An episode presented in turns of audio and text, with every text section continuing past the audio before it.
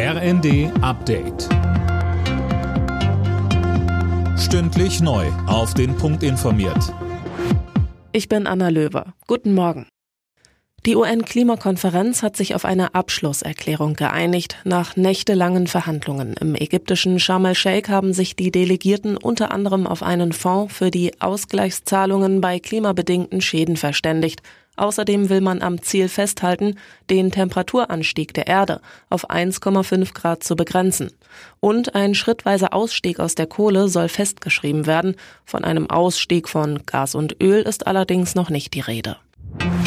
Im Streit um das Bürgergeld rechnet die Union nicht mit einer schnellen Lösung. Bis zum 25. November sei das kaum wahrscheinlich, so Fraktionsgeschäftsführer Frei in der Bild am Sonntag.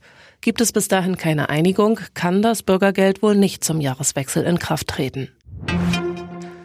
Heute startet die Fußball-WM in Katar mit der Eröffnungsfeier und dann dem Spiel des Gastgebers gegen Ecuador. Die WM wird zum ersten Mal im Nahen Osten ausgetragen, begleitet von massiver Kritik. Mehr von WM-Reporter Daniel Bornberg. Keine Fußballtradition, mutmaßliche Korruption bei der Vergabe, der ungünstige Zeitpunkt mitten in der Saison, die Bedingungen im Wüstenemirat mit extremer Hitze und deshalb klimatisierten Stadien, vor allem aber die Menschenrechtslage. Bei den WM-Bauarbeiten sind tausende Gastarbeiter ums Leben gekommen. Die Liste ist lang, was die FIFA aber nicht zu interessieren scheint. Verbandsboss Infantino warf den WM Kritikern zuletzt sogar Doppelmoral vor.